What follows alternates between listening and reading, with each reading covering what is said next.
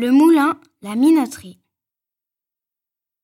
Les abbesses étaient propriétaires des moulins de la région et dès le XVe siècle, elles avaient fait aménager un dérivé du Sichon, le bief, qui traversait la ville depuis le faubourg de la Barge et qui a été couvert en 1955. Le moulin des cours, angle de la rue des Moulins et du cours Lafayette, qui fonctionnait depuis le XVe siècle, est le dernier à avoir cessé son activité en 1960. Bâti à l'intérieur de la ville, à côté de la tour du bateau et contre le rempart, il était fortifié. En entrant dans le parc du Chambon, à gauche, se trouve actuellement une ancienne bâtisse qui aujourd'hui accueille les enfants après l'école.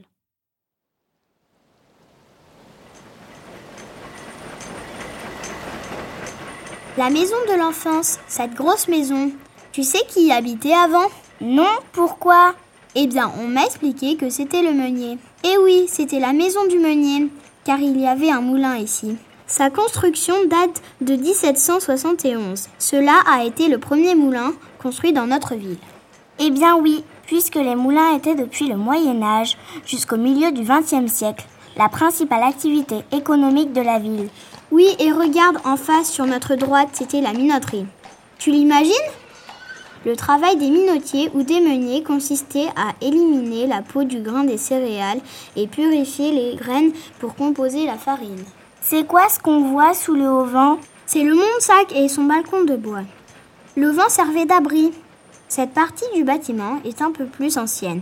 Elle date du XVIIIe siècle. D'ailleurs, on voit encore le monde-sac et son balcon de bois, abrité par un auvent de tuiles. Les meuniers élevaient aussi des animaux. Tu crois qu'ils avaient une chèvre? Ma grand-mère m'a souvent raconté l'histoire de la chèvre des Grivas. C'est à quelques kilomètres d'ici, en longeant la rivière. La chèvre des Grivas. Je vais vous parler d'une histoire qui se passa selon la légende, non loin d'ici, dans un lieu-dit nommé les Grivas.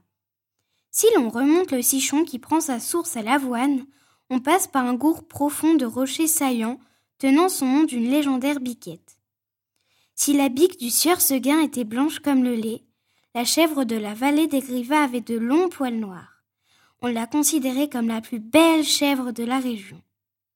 Elle se baladait librement de Cussé jusqu'au pied du rocher Saint-Vincent, se faisant admirer de prairie en prairie. La gourmandise faillit la perdre au printemps. Ce jour-là, boulottant de tendres feuilles de ronces et de jeunes pousses d'arbustes, la bique se retrouva au pied du Montoncel, loin, bien loin des grivas et de sa rassurante cabane. Le soleil se cacha derrière la colline et la chèvre fut prise d'une peur provoquée par le bruit sec des branches, écrasée par une bête au trot, là, dans le bois devant elle. C'est le loup, pensa-t-elle. Oui, c'était bel et bien le loup que la faim sortait du bois. La noiraude s'enfuit à toutes pattes, choisissant de redescendre la vallée. Elle en connaissait les moindres recoins. La bique aurait voulu rejoindre la chapelle Sainte-Madeleine, près de Molles.